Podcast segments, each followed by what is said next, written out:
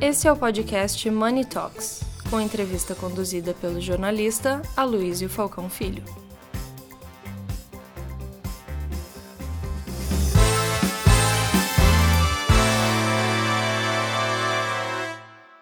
Governador, vamos começar então com o senhor. Vamos Sim. falar sobre, sobre as iniciativas do nosso grande estado do Espírito Santo. Posso falar daqui, Tá sentado sentado. aqui? Sim, sim. Sim. Bem, é, bom dia, senhoras e senhores. Obrigado ao Luiz, a Cris, pelo convite para que a gente debata um tema é, tão importante e tão atual e tão necessário como as ações ESG na administração pública, no setor privado, na sociedade mundial.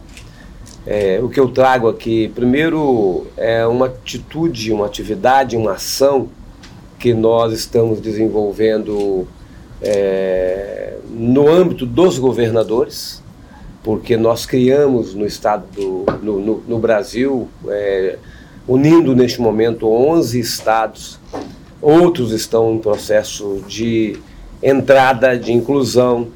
É, nós criamos o consórcio dos governadores pelo clima, o consórcio Brasil Verde, que é uma atividade para que os governadores é, tomem iniciativas, que nós não, não que nós saiamos daquela posição é, de cobrança é, junto ao governo federal e passamos também a dar nossa contribuição. Nossa contribuição seja com relação à participação nos fóruns nacionais e internacionais sobre o tema mudanças climáticas, seja com relação também a trabalhar para que a gente que a gente tenha no Congresso Nacional é, legislações apropriadas né, com relação às mudanças climáticas, com relação à sustentabilidade.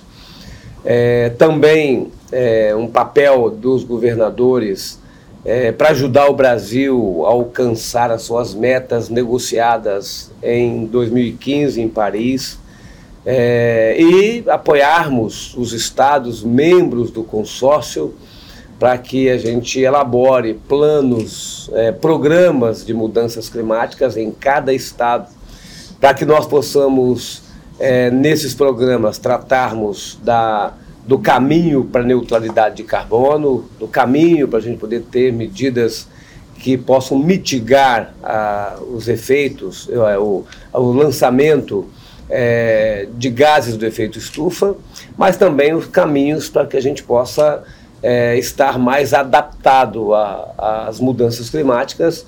Isso exige investimento de, em todos os níveis de governo e exige investimento né, dos governos estaduais, seja com contenções de encosta, seja com macro-drenagem, seja com qualquer obra né, que possa fazer e transformar nossos estados em estados mais resilientes às mudanças climáticas uma vez que nós já estamos enfrentando os efeitos dessas mudanças com eventos climáticos cada vez mais é, intensos, cada vez mais rotineiros, cada vez mais com maior frequência. Então, isso exige dos estados uma ação e, ao mesmo tempo, também coloca os estados numa posição é, colaborativa. É lógico esse movimento surgiu é, já há alguns, um ano, há dois anos, surgiu como decorrência do afastamento do governo à época, do governo do presidente Bolsonaro,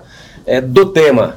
É, então, os estados também tiveram que fazer uma compensação, entrar né, no debate e fazer com que esse tema pudesse estar colocado no mundo é, pelos governadores em das conferências das partes, como foi o caso do Egito no ano, no ano passado, de Glasgow né, há dois anos. Então, é, essa presença dos governadores, de alguma maneira, é, complementava ou compensava a ausência de uma política é, do, governo, do governo central.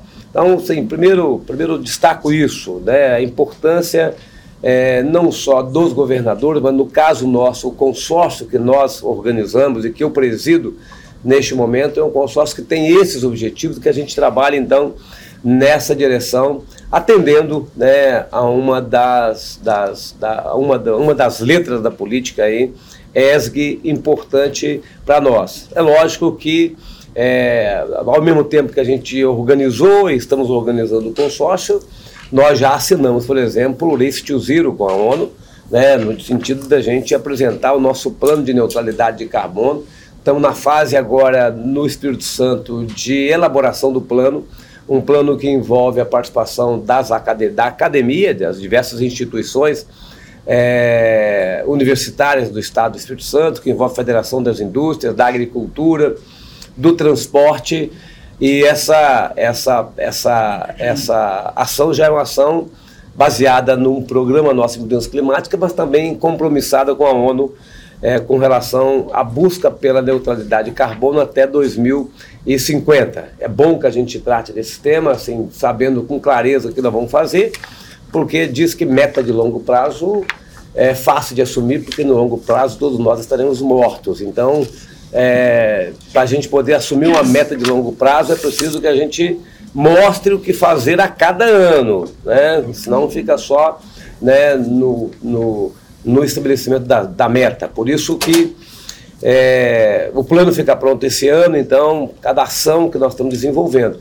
Mas, ao mesmo tempo, nós já temos também ações é, importantes, aí falando um pouquinho do meu estado, para eu poder é, é, partir para a conclusão, é, falando um pouquinho do meu estado, nós, nós também já fizemos, o, é, nós temos diversas ações com relação à adaptação. É, nós agora lançamos esse ano um fundo de 240 milhões de reais para os municípios, só para apresentar projetos e obras é, voltadas é, para obras de prevenção né, aos eventos climáticos extremos. Então, fundo a fundo, o município criou o seu fundo municipal, nós temos um fundo estadual. Eu aportei 40 milhões de reais, 500 mil reais para cada município, para que o município possa fazer o projeto de um muro de contenção, de uma, de uma barragem, de uma macro-drenagem, de uma contenção de uma encosta.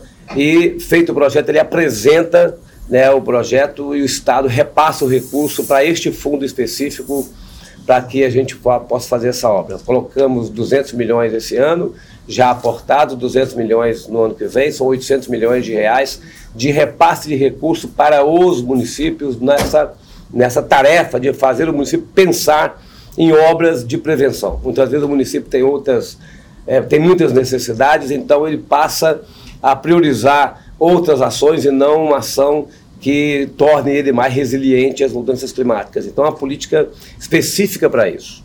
Também é, nessa área é, da ESG, nós montamos no nosso portal do Estado do Espírito Santo né, um link para que é, a gente apresente para a sociedade capixaba, para a sociedade do Estado do Espírito Santo, todas as iniciativas ESG do governo. Primeiro governo a fazer isso a dar transparência às nossas ações, né, controlada pela Secretaria de Controle e Transparência. Então, a Secretaria de Controle e Transparência cuida, sim, é, de acompanhar e auditar processos internos de compras, de licitações, mas também começa a olhar para as iniciativas de cada área do governo, né, visando a boa governança, né, a boa, as ações sociais e ambientais do, do nosso governo. Na área de saneamento, nós teremos é, capacidade de, naquilo que é competência do governo do Estado, porque uma parte dos municípios ainda não está sob a gestão do governo do Estado, mas nós chegaremos à universalização do saneamento é, bem antes do prazo estabelecido na lei, que é 2033. Então, é uma medida importante na região metropolitana é, de Vitória. Nós temos cinco municípios maiores o maior município do estado é o município da Serra, depois Vila Velha, Cariacica, Vitória e Viana. Então, até 2027, todo, todo o serviço de saneamento é de esgoto, porque a água já é universalizada, mas o tratamento de esgoto todo universalizado vai ser importante para o turismo, para a saúde, vai ser importante né, para a questão, para a área ambiental. Nós temos também um programa, que é um programa de é, pagamento por serviços ambientais, em que nós utilizamos o recurso dos royalties de petróleo para poder pagar produtores rurais que recuperam e que preservam as suas florestas Né? O programa Reflorestar é um programa que já recuperou é, quase 14 mil hectares de floresta. Estamos acompanhando o desenvolvimento e a regeneração de 225 mil hectares de floresta no estado do Espírito Santo através do programa Reflorestar. Nós também captamos recursos, financiamento do Banco Mundial, né, para poder fortalecer esse programa de regeneração e recuperação florestal. Então, medidas como essa na área de recuperação florestal, medidas na área de saneamento básico, medidas na área de é, obras de adaptação às mudanças climáticas avançam em direção a que o Espírito Santo seja um Estado que tenha sustentabilidade. Nós trabalhamos com cinco, cinco grandes princípios, que é o princípio da sustentabilidade, né, o princípio da competitividade, do desenvolvimento regional, sermos um Estado justo e sermos um Estado inovador. Então, essas, essas premissas da nossa gestão é, estão é, sempre nos orientando naquilo que a gente tem que fazer. E o Espírito Santo é um estado, é, como eu disse, pequeno em população. Nós temos 4 milhões e 200 mil habitantes, então é um estado é, que não, não, não será né, um grande consumidor. Então nós temos que nos, nos diferenciar é através da inovação. Né? Um fundo soberano também com recurso do petróleo. Temos nesse fundo soberano, soberano hoje 1 bilhão e 300 milhões de reais Lançamos a primeira FIP, o primeiro FIP de 250 milhões de reais, para que esse fundo se associe às empresas de tecnologia. Agora vamos fazer uma política de compra de debêntures de empresas estratégicas. Então nós estamos no estado que queremos, que queremos nos diferenciar com relação à inovação, à modernização, com relação à sustentabilidade, né, para a gente poder atrair cada vez mais turistas para o estado do Espírito Santo e um estado que tem que se diferenciar pela sua eficiência né? A gente não tem um tamanho grande, então a gente tem que ser mais eficiente para poder ter competitividade num país como o Brasil, das dimensões do nosso, do nosso país. Então, quem não conhece o Espírito Santo, é, está convidado a conhecer o estado do Espírito Santo, melhor estado do Brasil, tá certo? E vocês não precisam rir, porque é verdade. Se vocês forem lá, né, vocês vão ver que é o melhor estado do Brasil. Estão todos convidados a conhecer o nosso estado. Obrigado, Luiz. Obrigado, governador. O senhor falou tanto em meta, eu fiquei com receio que o senhor dissesse que iria dobrar a meta quando chegasse a meta. Ainda não, ainda não, ainda não. Mas, enfim.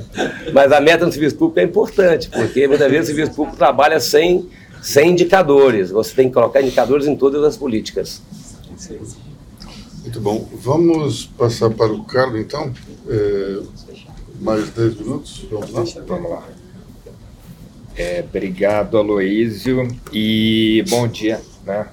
Todo mundo que veio aqui nos prestigiar. Alegria estar aqui com os colegas de mesa. E, enfim, uma aula, né? De tudo que a gente tem que fazer e tudo que a gente está vendo em questões do ESG, do ESG, uh, ah, não só para estados, né? E, e aí, na verdade, todos os níveis aí do poder público, mas também para as empresas, né? E o pacto, eu represento o Pacto Global da ONU. O Pacto Global ele foi criado justamente para isso. Né? A ONU, claro, como a gente bem sabe, né? ela traz os estados nacionais para discutirem. Né? Muitas vezes não é uma discussão fácil, né? que a gente tem que chegar a alguma conclusão com 193, 195 estados nacionais, né? A gente não consegue geralmente na nossa casa, né? Ainda mais num lugar amplo como esse, né? Mas houve entendimento então de que a gente precisava trazer as empresas para o jogo, né? A gente tem muita empresa quando a gente pensa em receita que é maior do que países, né? Então a gente sabe disso e para isso era importante então trazê-las para a mesa. E aí foi isso que o Kofi fez, lançou o Pacto Global eu sempre trago aqui nas discussões Money Report, mas acho que é importante a gente lembrar, o acrônimo ESG, ele nasce do Pacto Global, né, então publicação em 2004, que o objetivo ali era então trazer mais o setor financeiro para dentro da discussão. Né? Então, ao invés do setor financeiro lidar só com os riscos já tradicionais, que sempre lidou, a ideia era trazer então riscos ali ambientais, sociais e de governança. Né? E aí, falando um pouco de passado, eu quero falar um pouco de futuro também. a gente está vendo, para trazer um pouco de novidade aqui para a discussão, a gente está vendo um movimento muito forte, principalmente aqui nos Estados Unidos, o que o pessoal chama de anti-woke, né? e liderado por algumas lideranças políticas, né? é, criticando muito esse movimento do ESG. Né? E, e isso está acontecendo de maneira bastante forte. Né? Vejam, por exemplo, a carta do Larry Fink, desde 2012, CEO então e fundador da BlackRock, que tem sido uma pessoa fundamental nessa discussão. Desde 2012 lança as cartas aí para as uh, lideranças das investidas da empresa, né? E ali então, em 2012 foi em abril, mas desde então, todos os outros anos sempre em janeiro. Esse ano foi lançado agora em março, né? E conversando inclusive com o pessoal da BlackRock, o, o, o chairman no Brasil, e ele falou, ele falou, cara, é, é, o atraso se deu por isso, né? Porque a empresa está apanhando para caramba, porque tá sido, né, tem sido considerada uma empresa que é aí a vanguarda no tema, que tem puxado muito a discussão, né? Por meio dessas cartas, eu sempre comento com vocês também, acho que se a gente quer entender em que momento a gente está, vale muito ler as cartas do Larry Fink, não precisa ler desde 2012, mas ler desde 2018, eu diria, onde ele traz, desde 2012, ele traz questão de governança, que a gente vai escutar daqui a pouco muito fortemente, né? já foi uma quebra de paradigmas, e aí a partir de 2018 ele traz todo esse conceito mais geral de ESG, sustentabilidade. Né? É, e aí o que eu digo? Isso é irreversível. Né? Qualquer coisa na história, a gente pode olhar até a história de revoluções, caso a gente queira olhar, né? então 1848, 1968, tudo é dinâmico. Né? Além de ser tudo dinâmico, nada é linear. Né? E isso também está acontecendo com toda essa preocupação ESG. Né? E aí uma questão que eu falo, né? por que, que isso não vai voltar? Está sendo bastante deletério, como eu já falei. Né? Uma evidência, essa carta do Larry Fink, que não só foi publicada de maneira atrasada, eu diria, mas também a carta ela é num tom bem mais abaixo do que as cartas anteriores, né? E o motivo foi esse, né? que estava apanhando muito. É, mas o que eu quero trazer é que é um movimento irreversível. Irreversível, tá? E por que um movimento irreversível? Por três principais razões, né? Uma primeira razão se dá por conta das novas gerações, né? Uma parte de nós aqui tem filho aí, se não adolescente, um pouquinho mais novo, um pouquinho mais velho, e sabe que as novas gerações já vêm com esse chip do ESG, da sustentabilidade embarcado. Né? Diferente da gente, que a gente precisa aprender, né? muitas vezes a gente discorda de algumas coisas, mas né, a gente vê que a sociedade está evoluindo uh, para uma coisa mais progressista nesse sentido. A molecada já vem com isso né, é, instalado. E aí a gente olha, por exemplo, como evidência também, a gente olha, por exemplo, apetite de, uh, com relação ao investimento ESG nas diferentes gerações. Né? A gente vê sim um movimento de crescimento muito forte intergeracional. Né? Então, os baby boomers, os baby boomers há 30 anos investiam muito menos em ESG, obviamente, do que investe hoje. Né? Mas existe sim uma diferença geracional muito clara. Né? Então, os baby boomers mesmo pegando hoje, diferente da geração X, diferente da geração Z com relação ao apetite para investimentos sustentáveis, né? Então esse é um ponto, a geração e talvez seja o mais importante, né? O outro ponto, como o governador bem comentou, os efeitos da crise climática, né? Hoje em dia, tanto que é interessante, nesse movimento anti-woke, né? É, ainda se encontra, mas é difícil você hoje em dia encontrar um negacionista climático, né? O que até pouco tempo era super normal, né? Hoje já é muito mais difícil. Por quê? Porque gente, a gente está vendo cada dia mais evidências, os eventos climáticos cada vez mais extremos e frequentes, como o governador bem trouxe, né?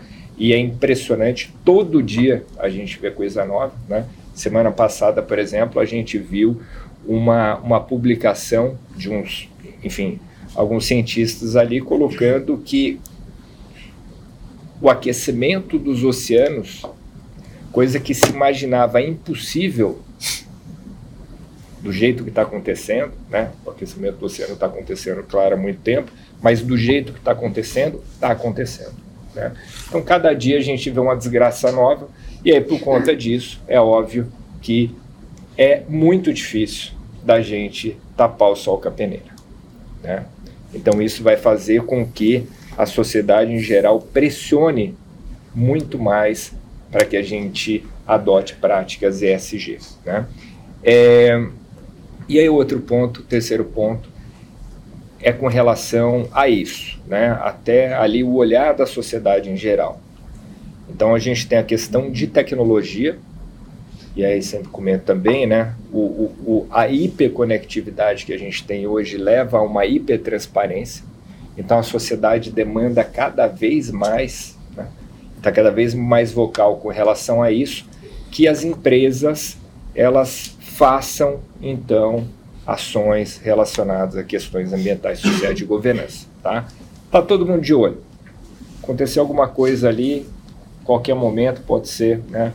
como a, a Amazônia é um tema frequente, pode ser ali algum rincão da Amazônia, naquele instante que aconteceu aquilo, já está no mundo todo.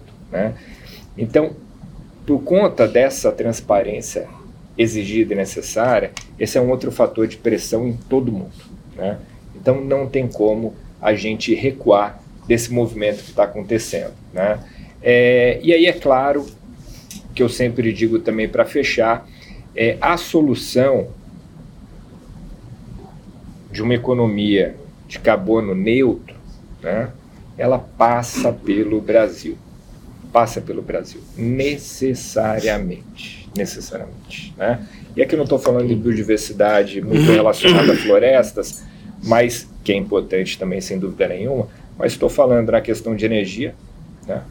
Então a gente, como ninguém, tem condições de não só, né, mas agora com o advento de hidrogênio, outras formas estão surgindo aí, hidrogênio verde no caso, a gente tem condições de exportar essa energia verde, mas não só isso também, mas produzir é, produtos com baixo conteúdo de carbono.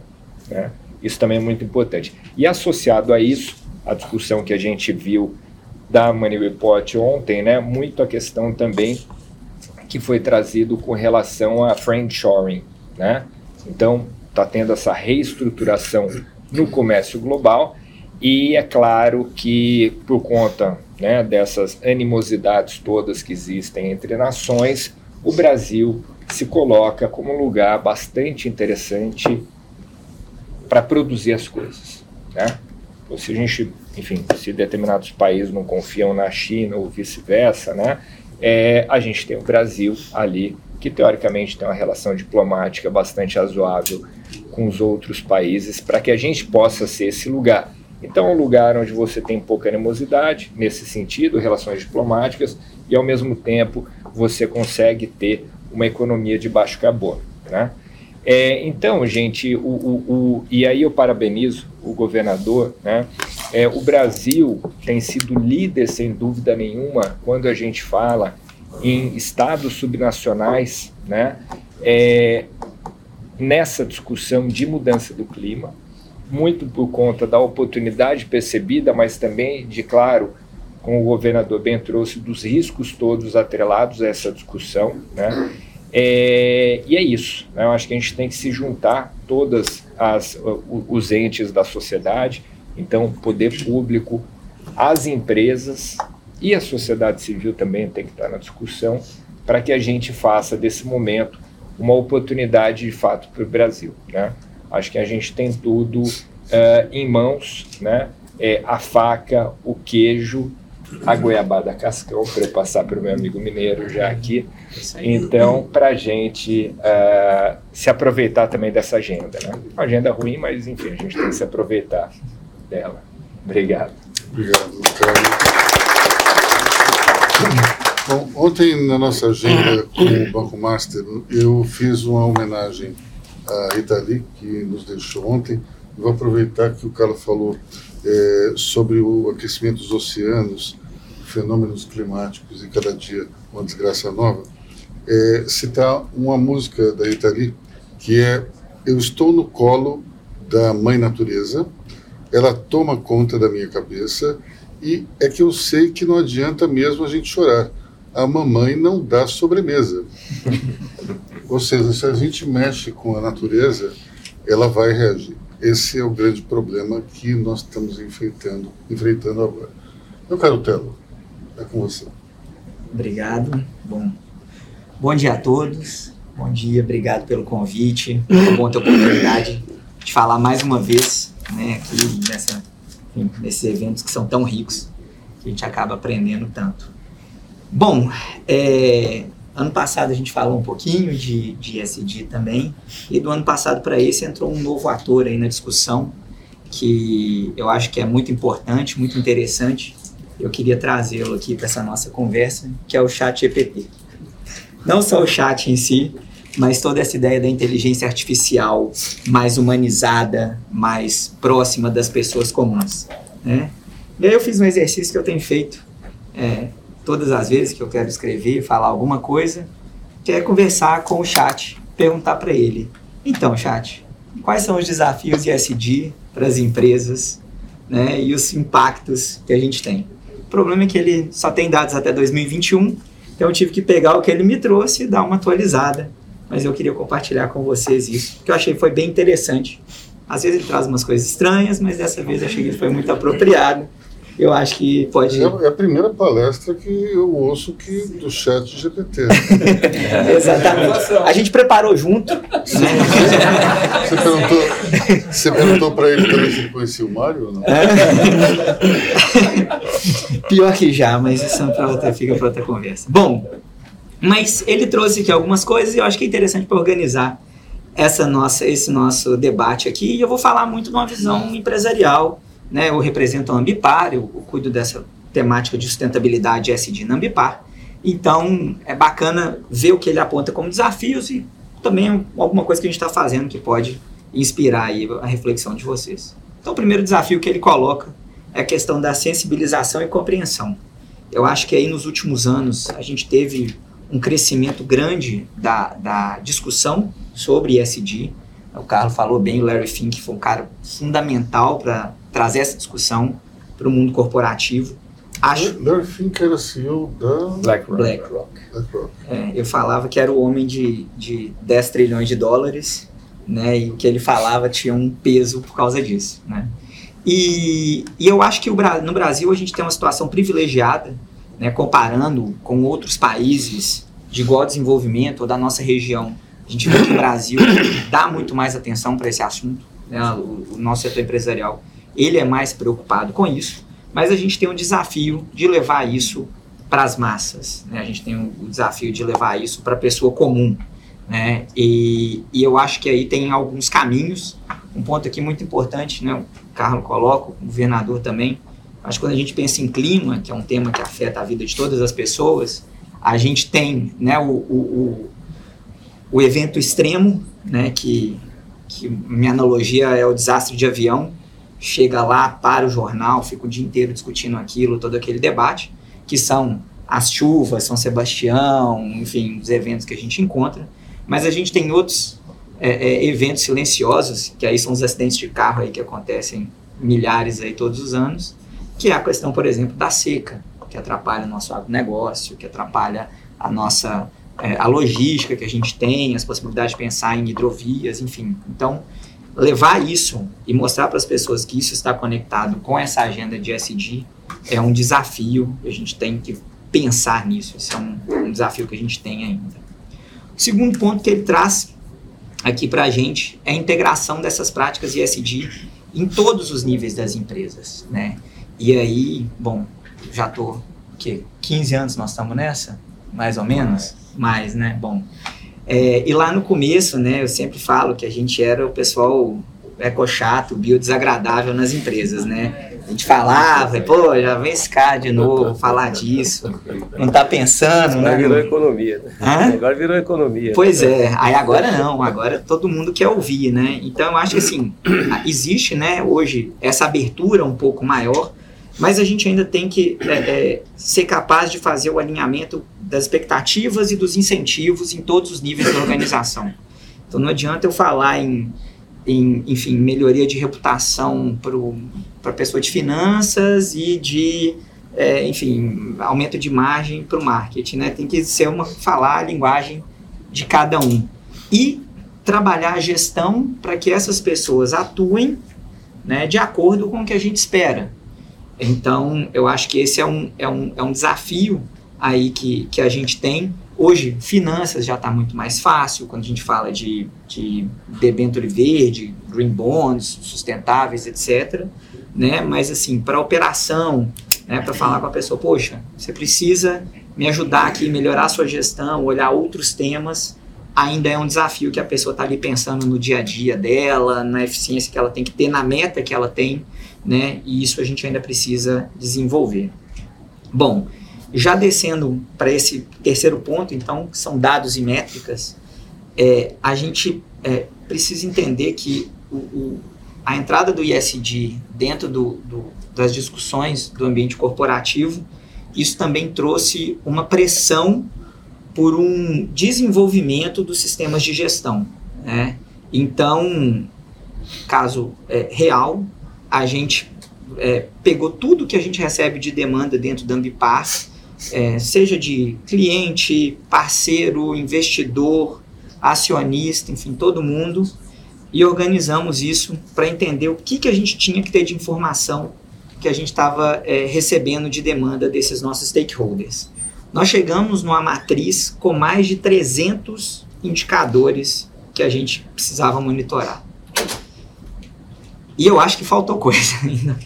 Mas conseguir, aí como eu falei, levar isso né, para as pessoas, na ponta numa operação, no nosso caso, alguém numa base de resposta à emergência, ou que está dentro de uma indústria fazendo gestão de resíduos, e mostrar para essa pessoa ali que ela precisa é, é, me falar da variação do consumo de água dela, porque isso é importante para a gente, isso ainda é um desafio. E aí eu acho que nesse caso a gente vai precisar muito de tecnologia, né? Porque aí a gente está falando muito de automação. Então, como que a gente consegue otimizar esses sistemas, puxar informações de onde isso já pode vir automaticamente para facilitar né, a, a, vida das pessoas. E um ponto fundamental aqui, que é de referências. Né? Então, quando o governador fala do Race to Zero, todo mundo sabe onde a gente quer chegar e quando. Né? E o, o, pacto, quando faz o, o, movimento da ambição 2030, né, também coloca essas uhum. metas. E o perigo, né, gente, eu, eu, eu, gosto de boas analogias, é da gente chegar numa situação que é igual encontro de amigos no, no restaurante ou no bar. Cada um vai levantando, pagando a sua parte da conta, e quando chega no final, pode sobrar uma conta grande para quem ficou ali. Esse é o, o, o risco que a gente tem quando a gente não segue boas referências, quando a gente não define os benchmarks corretos. Todo mundo está ali achando que está fazendo a sua parte, chega no final a gente não vai alcançar. Bom, é, daí temos é, a questão da pressão regulatória, o governador coloca bem, acho que o Estado, o poder público, precisa entrar simplificando. E um ponto importante, eu, eu, eu li um livro né, recentemente, já conhecia a teoria, mas li o livro e é fantástico, da economia Donut, né, para é, quem conhece, né, fala que o desafio nosso econômico é pegar o que a gente tinha de dar uma vida digna é, para as pessoas, né, que já é uma meta nossa pelo menos 200 anos, e juntar essa meta com o respeito aos limites do planeta. A gente precisa trabalhar essas duas metas de uma forma, é, é enfim, coordenada para a gente conseguir gerar é, é, os resultados e dar um futuro melhor para todos. E aí, ter o, o Estado que ele está preocupado com a redução de impactos negativos, né, eu acho que isso aí é, é, é, algo muito interessante. Então, quando o governador coloca, por exemplo, a questão da, de obras para adaptação às mudanças climáticas, né, isso é algo que é fundamental para a gente conseguir também responder aos, às mudanças que a gente já percebe, que a gente não vai conseguir evitar.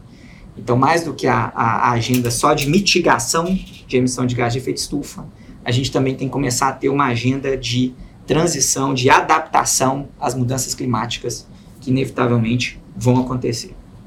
Bom, daí é, é, a gente tem a questão do engajamento com os stakeholders, e esse é um ponto que eu acho fundamental para o setor corporativo, né, para as pessoas que, que estão aqui trabalhando em empresas, que é a gente ter a habilidade de entender o que, que é valor para todos os nossos públicos.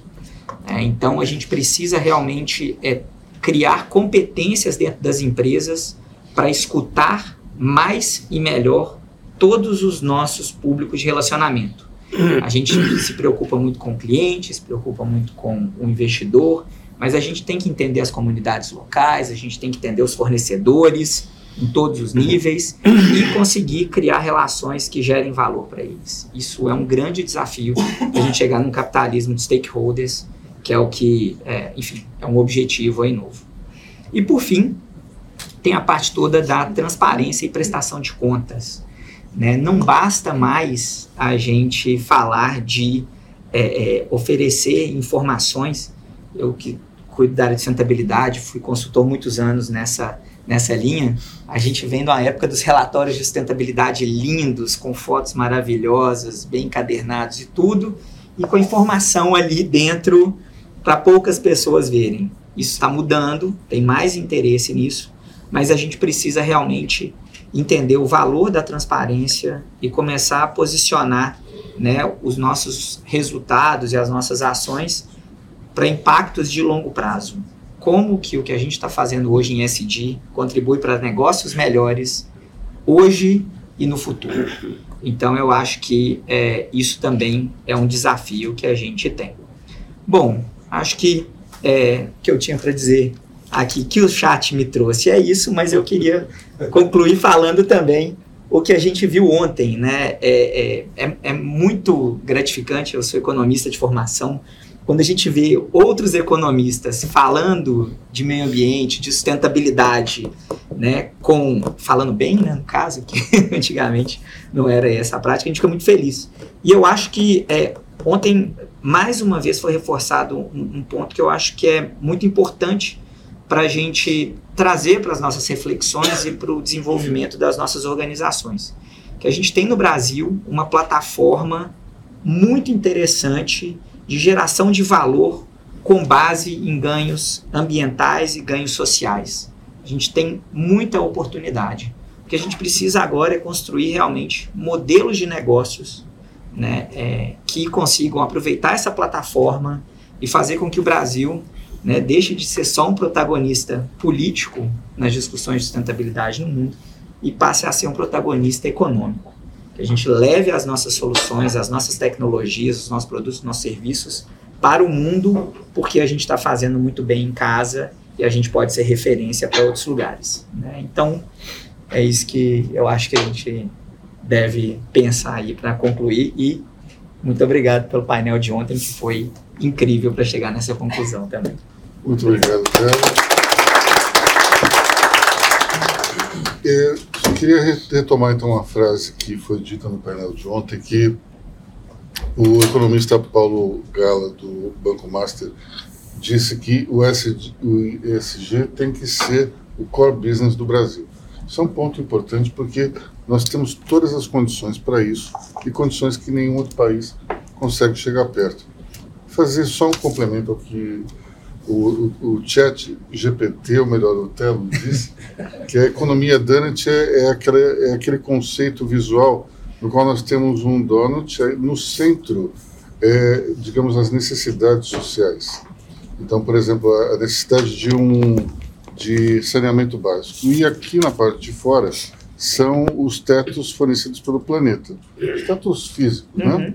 Então é a capacidade daquela região de gerar água, ou de escoar água. Então, é, é, combinar as necessidades da sociedade com o, o, teto que o planeta nos oferece. Então, só para todo mundo ficar na mesma página. Bom, agora eu passar a palavra para o Jamie Gamble, que vai falar mais sobre o lado governança que é muito importante, mas infelizmente a gente fala mais talvez de meio ambiente um pouco de inclusão e nada de governança, né? Sendo que sem governança você não consegue nem iniciar esses, essas duas outras eh, atividades. Well, Jamie, I'm telling them that uh, uh, unfortunately governance is not that important in the common sense. people don't talk a lot about that, but the problem is it's perhaps the most important factor when it comes to start a process to to make the environment and the social inclusion important to the society or the the country or the companies. Well, so I agree completely. It's weird. So, welcome. I, I'm, a, I'm the New Yorker in the group, so uh, welcome to the New York office, and thank you for coming, and thank you for having me. I, I am sorry I'm not able to do this in Portuguese, um, and I'm going to also rely on you. If I say anything that sounds really stupid after what all these people say, please poke me in the ribs and let me know. So, I, I did pick up a few words during the course of this that relate very heavily to what I'm going to talk about. Um, stakeholder, ESG or SEG, but we would say ESG here. Friend shoring. I'm pretty sure I got anti woke and uh, BlackRock. So, all of which are things I think that, that, if I tie them all together, I'm pretty sure I got a large chunk of the sense of at least of, of, what was what was being said. Um, let me introduce myself first. I've been at PwC about a year. Uh, in my prior professional life, I was a litigation partner at a law firm here in New York City, Simpson Thatcher and Bartlett and my work there was primarily crisis counseling.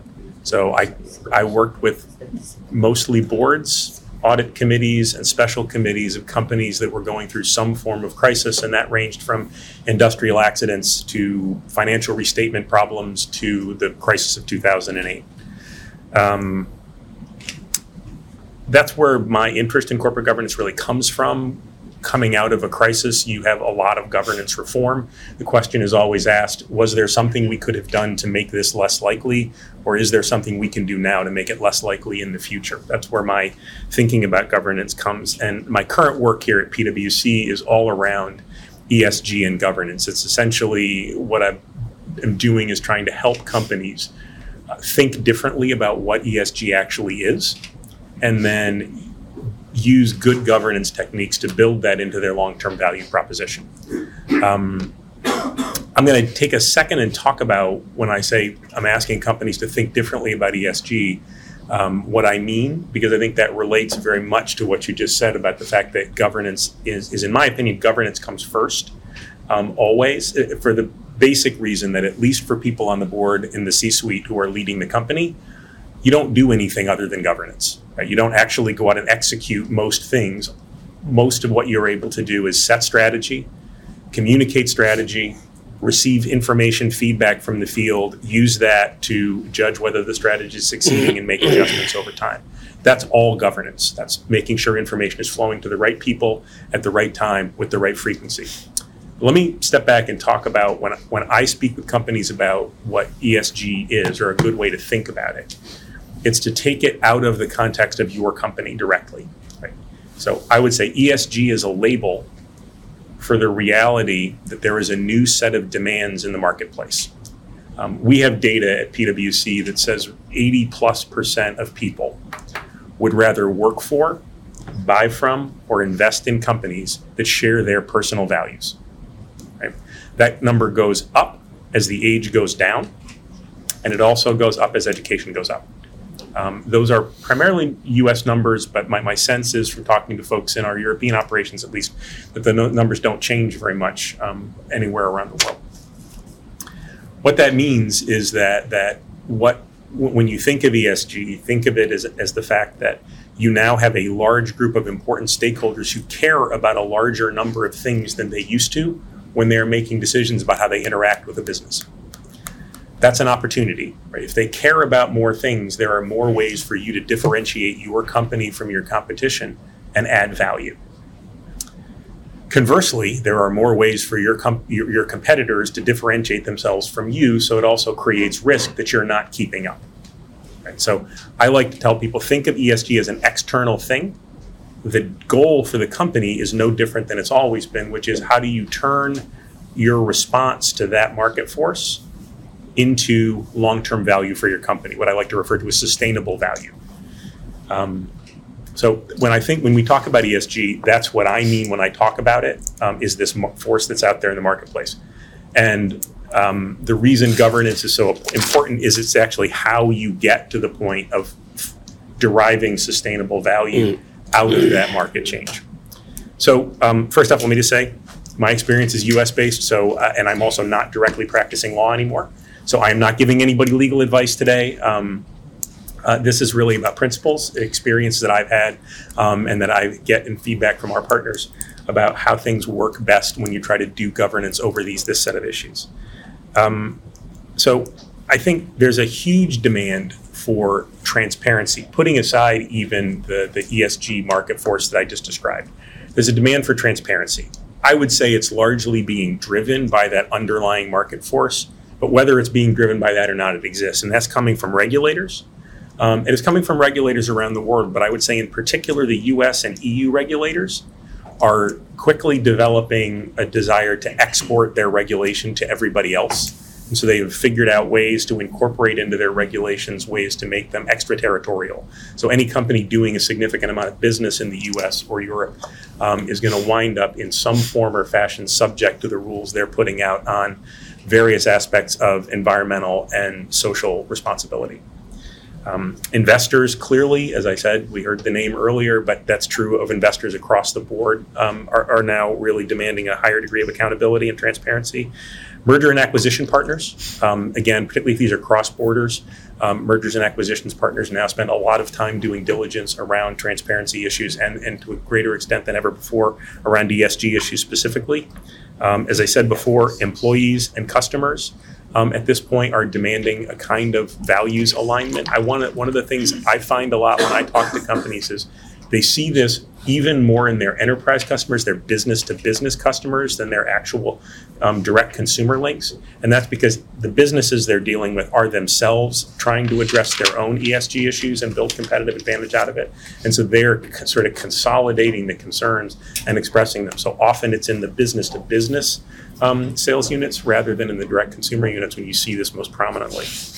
Um, so when I talk about so an, uh, accountability, transparency on any issue. So if you're going to try to do values alignment work with your stakeholders, you have to be transparent because that's the only way you're going to get trust, and trust is essentially everything in this part of the business. Um, and so they're demanding transparency, but again, all those other groups are in, in fact demanding transparency as well. And I think that accountability, transparency starts with accountability, and accountability starts with governance. So let me define what I would call governance um, what I think about when I think about governance here. So, first way to say is sort of what does it do? And good governance can drive strategy and purpose through the organization and provide a feedback loop for you to help manage whether those th- whether the things you're doing are working. So, how do you do that? What is it? So, the simple version it's the right people getting the right information in the right form on the right schedule that allows them to set a strategy it allows them to define a company culture and purpose. It allows them to build and protect the reputation of the company. Um, as somebody who spent a lot of times advising boards in crisis situations, one of the things that's interesting about being the lawyer in that situation is that I get to be in the room when the doors close and everyone else gets kicked out. And so I get to spend a lot of time listening to boards in closed door situations talking about what's important to them. I always talk about reputation because the first thing on everybody's agenda when they talk when, when the doors close is the reputation of the company. That's because the reputation of the company is incredibly valuable. As a practical matter, it's also the fact that most directors associate their personal reputations with the reputations of the companies on whose boards they sit, and those things are very important. Um, it also lets more, much more practically, it lets the, the leaders of the company allocate capital in the right way. And then finally, it allows them to evaluate and compensate the senior leaders of the company. And those are the basic things that the most senior leaders of the company have to do. And what governance is designed to do is get them the right information to be able to do that, and then to allow them to communicate that information in an effective way back out to the field. Um, so, what does governance really cover? I think I've kind of made the point that it covers everything. Um, but I think a list of some things that are really important. Some, most of which we talk about, some of which we don't talk about enough as part of governance that falls within the ESG bucket, right? So I think often some of these things have been split out as just part of the business. I think it's really useful when you're thinking about the G part of governance to realize they're all part of that same thing. Certainly finance, but risk, cybersecurity, artificial, the way we're responding to artificial intelligence. Uh, for financial institutions, you have financed emissions, all the ways in which you're, you're and, and also um, equitable finance. Um, diversity, of course, is important. The way regulators are reacting to you are important. All of these things are heavily influenced by government governance and are a part of what I would fit under the G in ESG. Um, it's also critically governance is also critically important in transitions away from from founders or founding families. So one of the reasons this is so important, there's a couple of key reasons this is so important. One reason is that in, in companies that are family run or have been founder run, there are a lot of informal structures that tend to control a lot of things. Sometimes they work extremely well. If the founder steps back or if the company goes public and there's less direct control at the founder level, um, it becomes clear very quickly that those informal structures simply don't work as well. The other reason, however, is that sometimes founders um, or founding families um, lose sight of the fact that a company may have gone public and is no longer just a part of the family. So this, uh, I'll tell a brief story here. There's a large cable television company in the United States that was actually founded in a tiny town that happened, and the founder of it happened to live directly across the street from my grandmother. It became an enormous multi-billion dollar corporation, one of the largest cable television companies in the United States. Um, it went public. They did not put in place the kind of governance that was necessary to recognize that it had gone public. And the founding father, who was still in charge of the company, continued to treat it as though it were a family enterprise. And he wound up spending 20 years in prison with his son, who was the chief financial officer. So it, it, the, the good governance is protective of the family first and foremost, as much as it is protective of all the other shareholders. So just like Brazil. So uh, to finish up yourself, what do you do? What what's the, what can you take away from this conversation? So the biggest thing I would say is process is important. Um, documentation is a critical first step in the process. This is going to sound very lawyery, um, and it kind of is. Um, there's no substitute for writing down the structure you want to follow, and then documenting the fact that you have followed it. Um, so it can be hard to do. Everybody's seen and built gigantic organizational charts and written long documents or sustainability papers. That's that's some of what I'm talking about, but not really. This stuff has to be simple. My suggestion to everybody is that you start from from what I call the narrative. The narrative is no longer than three to five pages. And in that narrative, what you do is set down the following things these are our business priorities. If you're doing this specifically around ESG, you would say these are our ESG priorities, but these are our priorities as a business. It's what defines us as a company. It then says these are the concrete goals that we have set to execute those priorities and the metrics we're going to use to measure ourselves. It should then set milestones that say, in the interim, before we reach the goals, these are the places we want to make sure we're getting to. And then it should say, this is why we believe meeting these goals will be accretive to the long term value of the company. That's the fundamental question always, whether you're talking about ESG or any other aspect that's a principle of your company. Um, and then finally, it should, it should very briefly say, this is why we believe the data we're relying on to make all these decisions is reliable and accurate. And again, no more than three to five pages. I realize that for a large company, that can seem like an incredibly difficult task, and it frankly is. When you sit down to work the writing, it takes a long time. My experience has been that if you can't reduce a complex topic to between three and five pages, you probably don't understand it well enough to manage it. Um, especially at the very high levels of the company, if there's simply too much on your plate that if you can't get it down into that space, you really haven't fully understood it. Um, and then the last thing I'll say is that there are a lot of specific structures that can work. I'm often asked the question, well, what committee should this report to, or what executives should be in charge of this? That depends a lot on the company. There's a lot of structures that can work. You just have to choose one that fits with your company. But the key thing here is to say is you have to choose one. A lot of companies sort of keep things in multiple different places. They don't ever settle on a structure. It's much more important that you settle on a structure and then move past the we're choosing how to do this phase to the we're executing on this phase than it is that you choose any individual particular structure. It, it's making the choice and moving forward into execution rather than getting stuck in the, well, maybe we could do it this way, or this group wants to do it like this, and another group wants to do it like this. Somewhere it has to be tied together, because if it's not tied together, the people who are ultimately responsible aren't able to affect change or oversee the, the business. Okay, thank you. Um, um, não, agora a gente tem um, um, debate rápido, assim, com os nossos debatedores Renato Oshman e também o Marco Castro. Vamos começar pelo Renato? Boa. Já que nós tivemos um advogado, seguido de outro. Tá bom. Bom, bom dia a todos. Aloysio, Cris, obrigado pelo convite mais uma vez. O ano passado a gente conversou sobre ESG, foi muito interessante.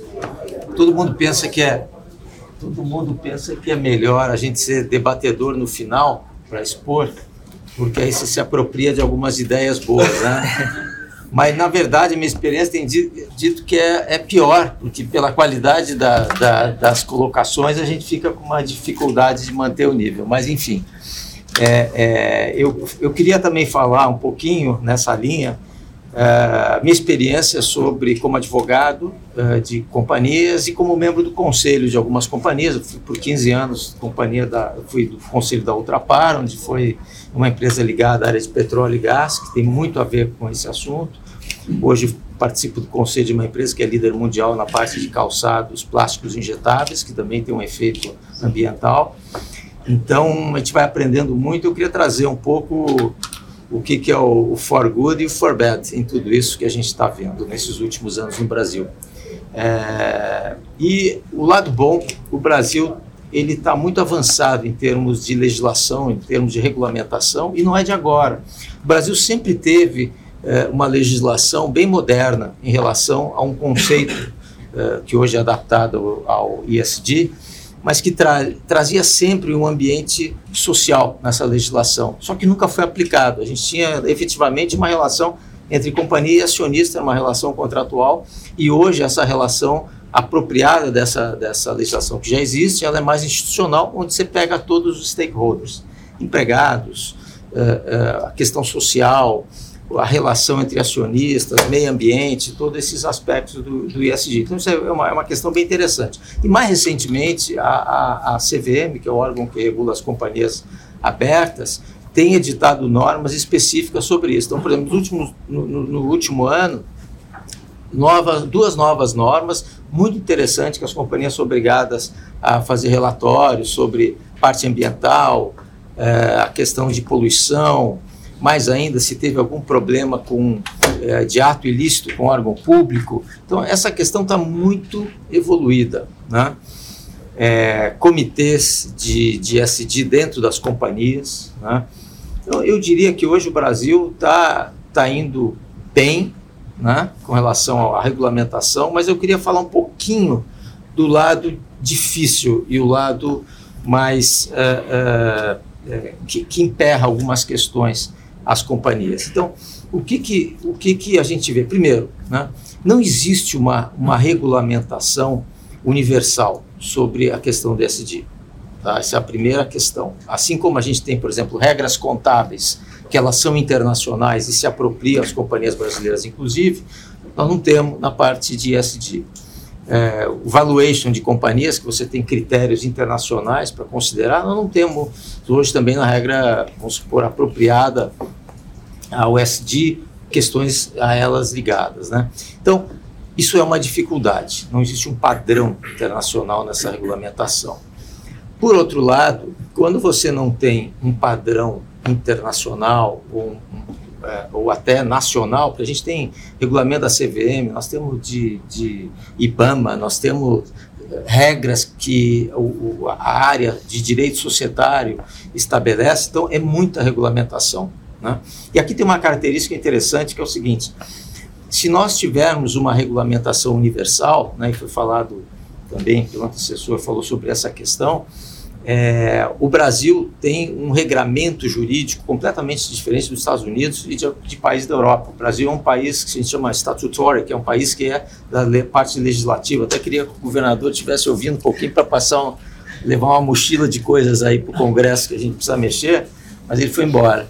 E, e, e, o que, que acontece? O Brasil só evolui através de nova legislação. Ao contrário dos Estados Unidos e ao contrário da Europa, onde é um país de common law. O que, que é o common law? Eles têm um regramento, né? uma única regra, por isso que ele falou em three, five pages, né? numa, numa legislação, porque efetivamente I'm talking very good about you. I'm glad to hear that. And, uh, e aí, o que, que acontece? É, essa, essa regra que é criada aqui, os juízes interpretam e essa interpretação de um único caso, ele, ele, ele funciona como lead, leading case para outros. Então, isso é uma facilidade que tem aqui que nós não temos no Brasil. E o que, que acontece com esse. O que, que é o lado que eu vejo que é o lado ruim e difícil para as companhias?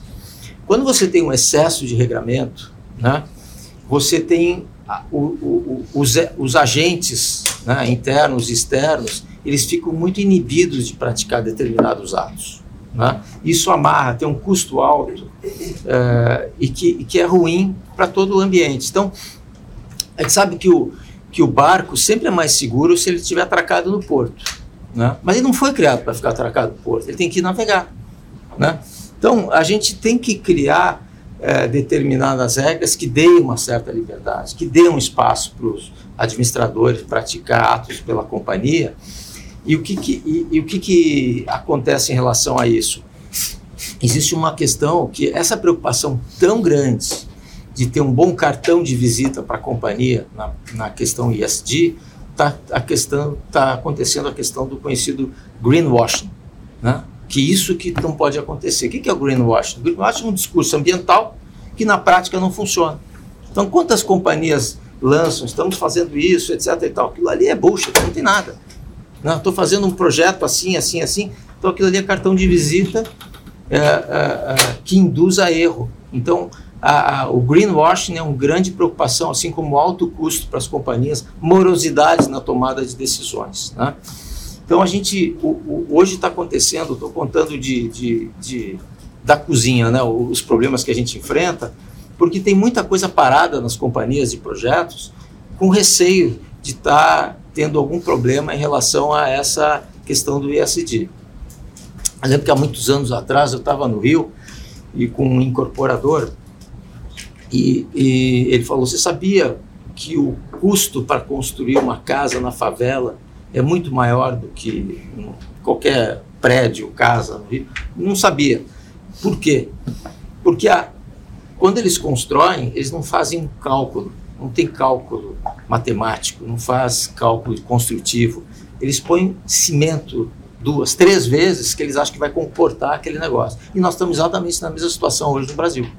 Né? Ou seja, a gente está num excesso de regulamentação, um excesso de receio em praticar atos errados e SD, que a gente precisava tentar, pena que o governador não está aí, mas levar ao Congresso alguém para legislar no sentido, como foi falado em três ou, ou, cinco páginas que a gente precisa regulamentar isso no Brasil. Senão nós vamos ter um, uma, uma dificuldade nessa opera, na forma de operacionalizar essa questão do ESG. Isso eu estou vendo pela, pela parte de bastidores das companhias. Né? A gente viu recentemente vários exemplos aí problema ambiental que houve. Né? Então hoje para você aceitar, para você ter bons é, é, boas pessoas capacitadas num conselho de administração, está difícil, por causa do risco ambiental, por causa de riscos dessa natureza de SD, caso venha acontecer, obviamente tem que ser repreendido, tem que ser penalizado quem descumprir, mas a gente precisa ter uma regra. E hoje, infelizmente, no Brasil, a gente tem muita regra em decorrência disso, que não existe uma, uma regra internacional que possa ser apropriada e a gente tem uma multiplicidade de, de regras. Mas tem o lado bom que eu tinha comentado para vocês: o Brasil vai bem, as empresas respeitando muito isso, muito. Né? É, estão muito evoluídas nesse, nesse aspecto de SD, o que, e rapidamente, isso que é importante, o Brasil está se adaptando muito rapidamente às companhias, Mas, obviamente, como em tudo, precisa se uh, adaptar ao tempo. É isso. Muito bem.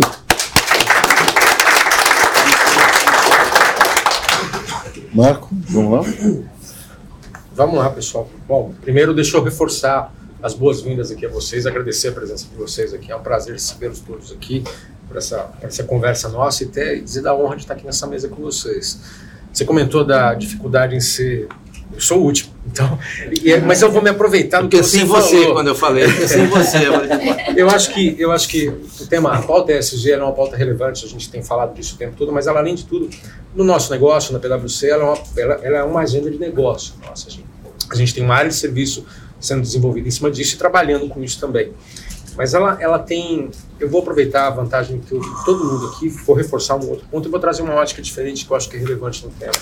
O governador pontuou a necessidade de criação de políticas centrais, definição de direcionadores, indicação para medição, para saber o progresso e para saber como é que a gente está indo nessa agenda de descarbonização, de mudanças climáticas. A existência de ações concretas que nele pontuou ali é fundamental para a gente ver isso acontecendo fugindo do greenwashing que você falou, do window dressing, ou qualquer outra expressão que a gente use para discutir isso, é importante a gente ter claramente a definição de metas e, e, e coisas de curto prazo, e ações de curto prazo, para ver o que a gente está fazendo, passando pela desde a, da, dentro da agenda climática, desde a descarbonização, transição energética, e ver o que está acontecendo. Eu acho que eu vejo uma eu vejo uma, uma oportunidade gigantesca no nosso país, especialmente com essa nova geração, ou pelo menos não sei se é uma nova geração, mas é um novo pensamento político que a gente vê nesses governadores, que a gente tem a, a oportunidade de estar com vários deles aqui, e a necessidade que eles estão trazendo para a mesa de fazer essas mudanças acontecerem e mudar o caminho. É, eu acho que isso é uma oportunidade gigantesca para a gente. O Carlos estava aqui e o Carlos comentou também sobre o dinamismo das coisas nos dias de hoje. Eu adicionaria isso não só o dinamismo, mas a complexidade disso pelo ineditismo de uma série de coisas que nós temos enfrentado nos dias de hoje.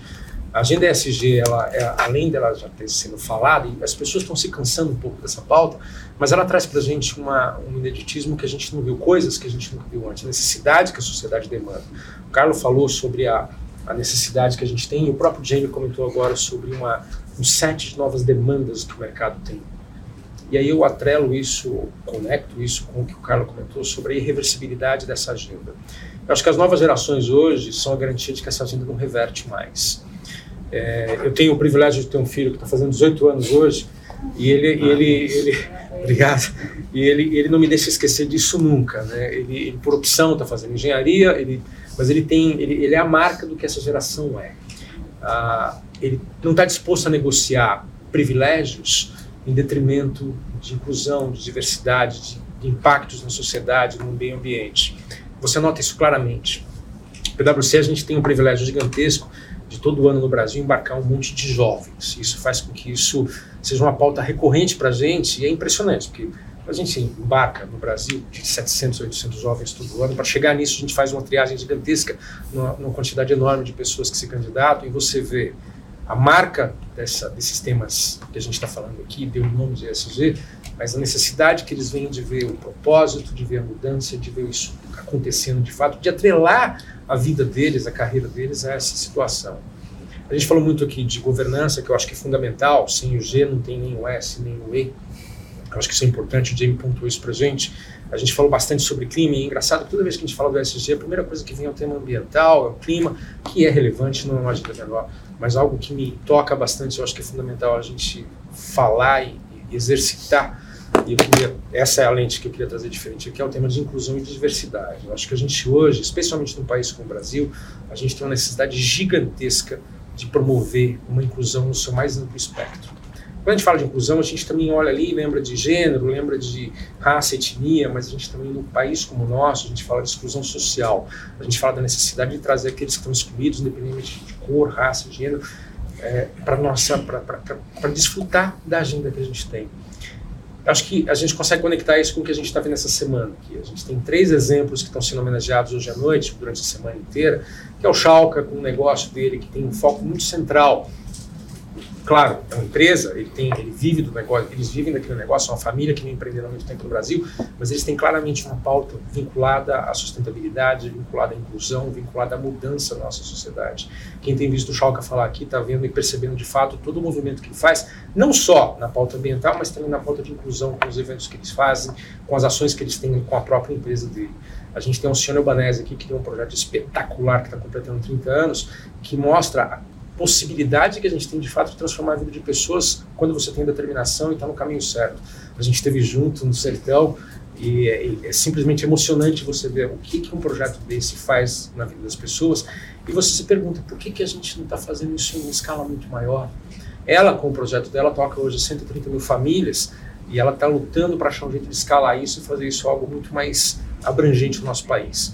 E do outro lado você tem o Edu Lira aqui com um projeto que vem se arrastando há um tempo, porque é difícil botar isso de pé, e agora está ganhando vida. A gente viu o Edu falando há muito tempo, ele aparecendo nas mídias e tudo mais, e as pessoas perguntavam por quê. E agora a gente vê que está começando a dar um resultado, começando a tocar a sociedade com isso. Eu acho que a gente é, não tem mais. Eu, tinha até anotado algumas coisas para falar aqui para vocês sobre temas ambientais, não vou me repetir, mas eu acho que na pauta de, de inclusão e de diversidade, eu acho que a gente precisa, como sociedade, é, deixar de aceitar os privilégios que a gente viu acontecer no Brasil e fazer isso ser algo muito mais abrangente. É tocante quando você vê o Edu comentando sobre a luta dele contra a pobreza, pobreza e dizendo, olha, e o, é, o, o, o oposto de pobreza não é riqueza, é dignidade.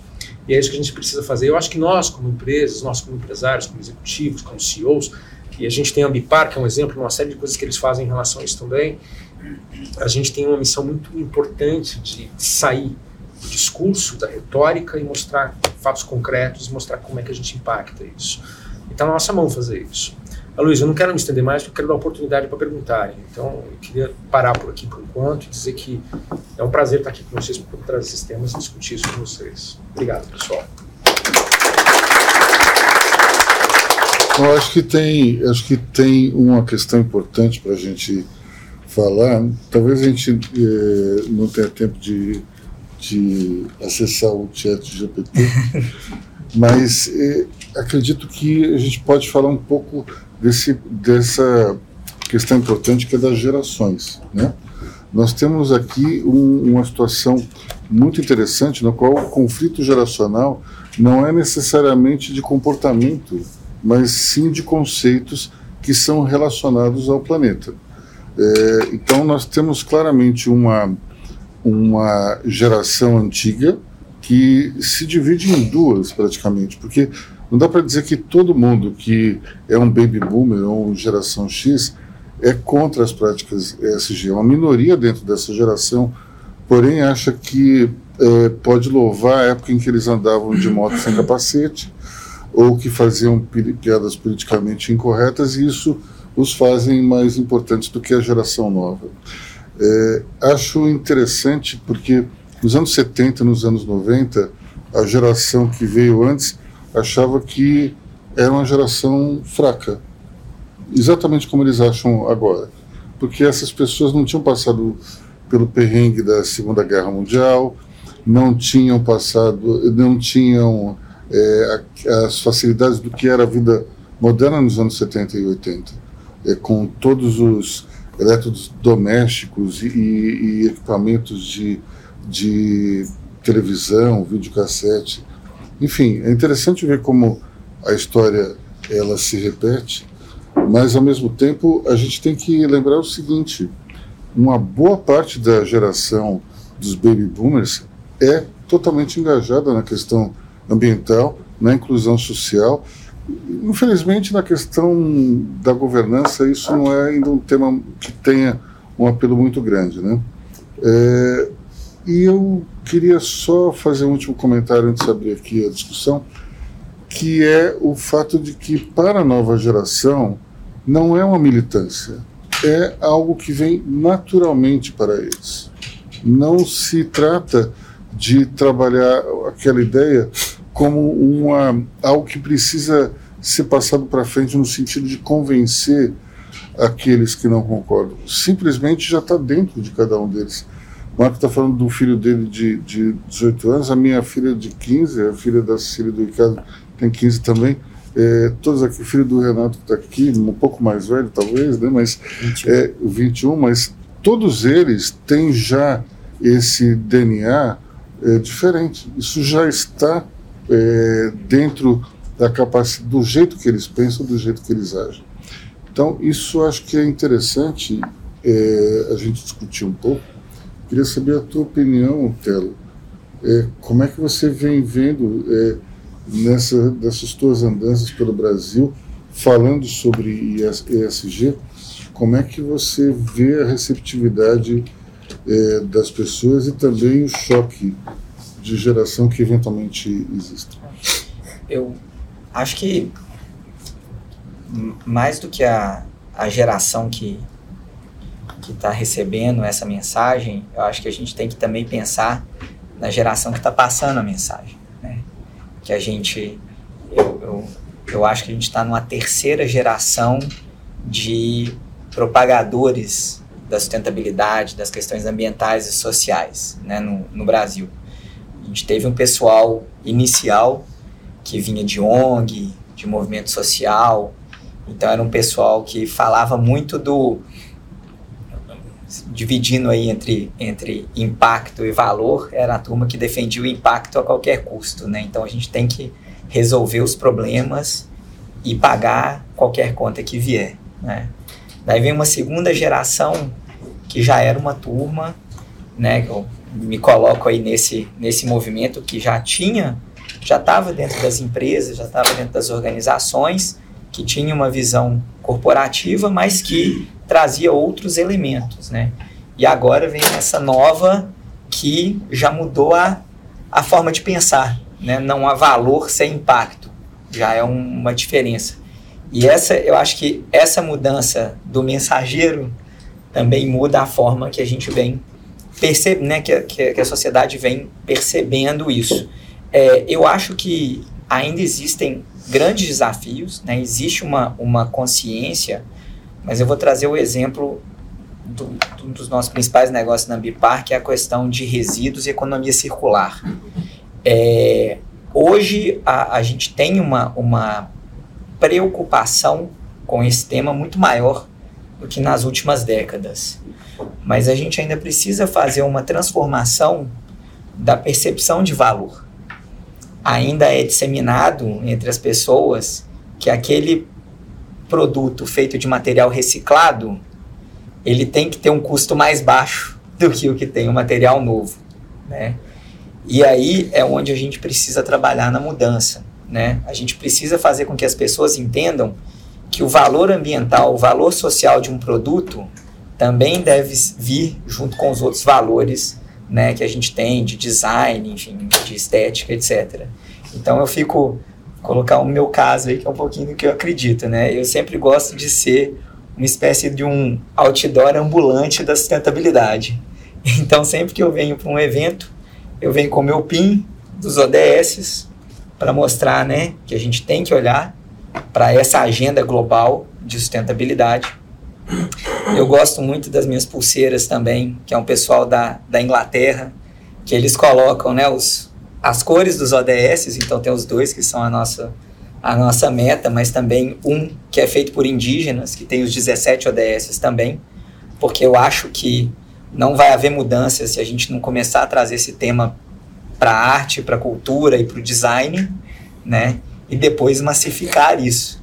E aí, como o Marco coloca bem a parte da diversidade, depois eu estou com o tênis também, que ele foi feito de para falar sobre essa importância da diversidade que a Puma com o collab aí com designers. Então eu acho que a gente precisa, né? É, é, as pessoas estão entendendo, mas a gente tem que chegar num momento. Já existe isso, né? Existem tênis hoje feitos com material reciclável que são mais caros do que com material virgem. E a gente precisa começar a pensar como que as casas feitas com material reciclável vão ser mais valorizadas do que com material virgem, os carros e assim por diante. Então, acho que esse tipo de, de construção, de proposta de valor, de modelo de negócios, é onde está o, o desafio do momento. As pessoas estão abertas a receber, mas eu acho que a gente ainda precisa dar um passo a mais para que a gente consiga realmente criar os, as forças de mercado, né, como foi bem colocado aí pelo Jamie, né, para é, é, serem respondidas da forma correta pelas empresas.